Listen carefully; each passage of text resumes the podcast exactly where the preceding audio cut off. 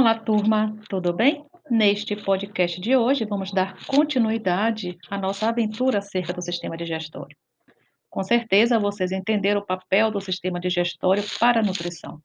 Nos próximos encontros, conversaremos sobre os processos básicos do sistema digestório.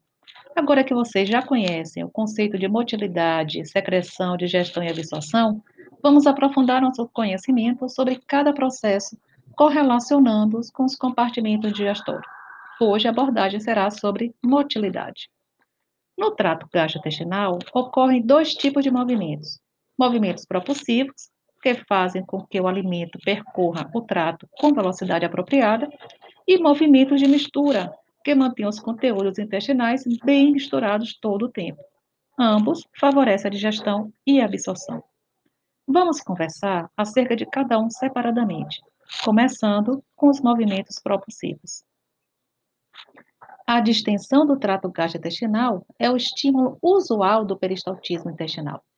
Isto é, se grande quantidade de alimento se acumula em qualquer ponto do intestino, a distensão da parede estimula o sistema nervoso entérico e, como resposta, teremos a contração da parede 2 a 3 centímetros atrás desse ponto, o que faz surgir um anel contrátil, que inicia o movimento peristáltico desta forma, empurrando o conteúdo intestinal na direção anal por 5 a 10 centímetros antes de cessar. Ao mesmo tempo, o intestino relaxa vários centímetros adiante, na direção do ânus, o que é chamado de relaxamento receptivo, permitindo que o alimento seja impulsionado mais facilmente na direção anal do que na direção oral.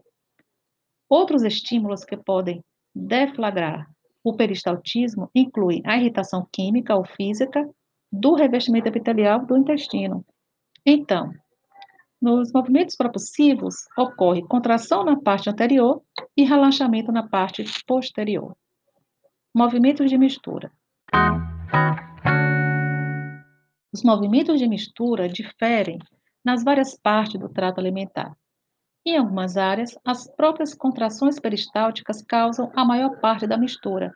Isso acontece quando a progressão dos conteúdos intestinais é bloqueada por esfíncter.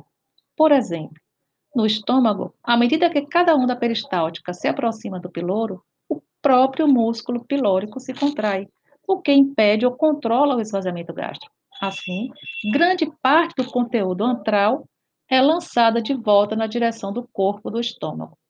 Essa ação de ejeção retrógrada é denominada de retropulsão, mecanismo de mistura extremamente importante no estômago. No intestino delgado, temos os movimentos segmentares, que no intestino grosso também é chamado de austrações. Atenção, movimentos propulsivos e de mistura acontecem no período pós-prandial. Em jejum, temos as contrações de fome. Quando o estômago fica vazio por várias horas, ocorre outro tipo de contração intensa, denominada contração de fome ou complexo mielétrico migratório, o famoso CMM, caracterizada por fortes contrações do antro com o piloro relaxado. O CMM é formado a nível de corpo, passa pelo piloro, atravessa o intestino delgado até o intestino grosso. O CMM ocorre a intervalo de 75 a 90 minutos e elimina os resíduos alimentares do estômago que restaram da refeição prévia. Sendo assim, também é chamado de onda de faxina. A motilina, lembram, é o mediador dessas contrações. Uma observação: as contrações de fome são mais intensas em indivíduos jovens, sadios, ou quando a pessoa apresenta níveis sanguíneos de açúcar abaixo do normal. Quando ocorrem contrações da fome no estômago, a pessoa por vezes sente uma dor epigástrica com intensidade branda, denominada pontadas de fome. Essas pontadas, em geral, não são observadas até 12 a 24 horas após a última ingestão de alimentos. Agora,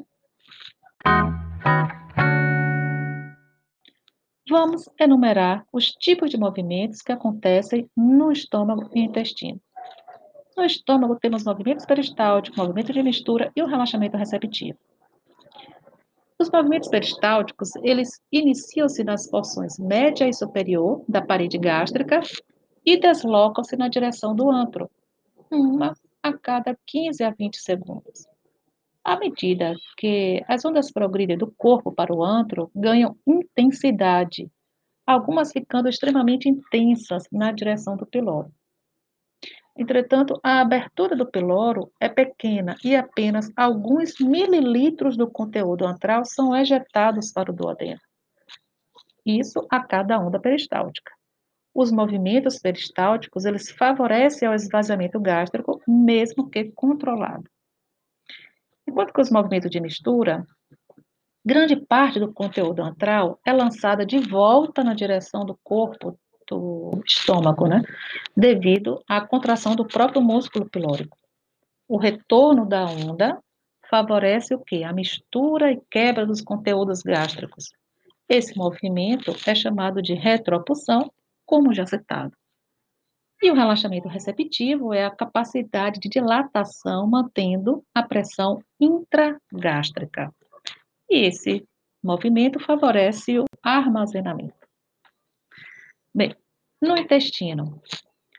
No intestino temos movimentos de mistura e movimentos peristálticos. No movimento de, mistura, no chamado de movimento de segmentação, é caracterizado pela fragmentação do quimo, o que favorece a mistura com as secreções digestivas e aumenta o contato com a superfície de absorção. É um movimento repetitivo, permanece em um determinado segmento do intestino, nos dois sentidos, para frente e para trás. Uma parte do intestino é, delgado se contrai, enviando o conteúdo intestinal, no caso o quimo, tanto no sentido caudal, para o ânus, como no sentido cefálico, na direção da boca. Essa mesma porção do intestino delgado depois relaxa, e o conteúdo retorna para o ponto de partida, favorecendo então a digestão e absorção. Os movimentos peristálticos ou peristalse é unidirecional, sentido boca-ânus.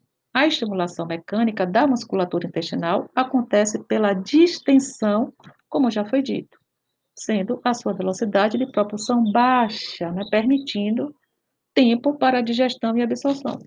Agora, idealmente, o peristaltismo ocorre após ter ocorrido a digestão e absorção.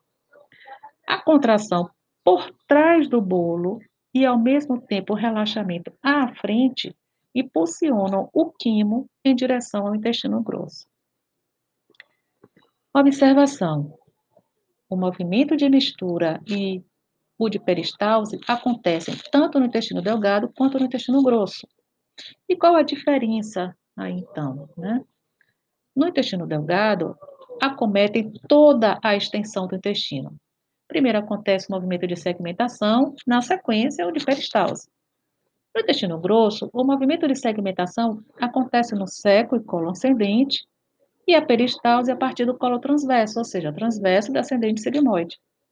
A diferença está na extensão atingida né, e a nomenclatura no intestino grosso, o movimento de segmentação é chamado de austrações, que facilita a absorção de sais e de água pelo epitélio mucoso.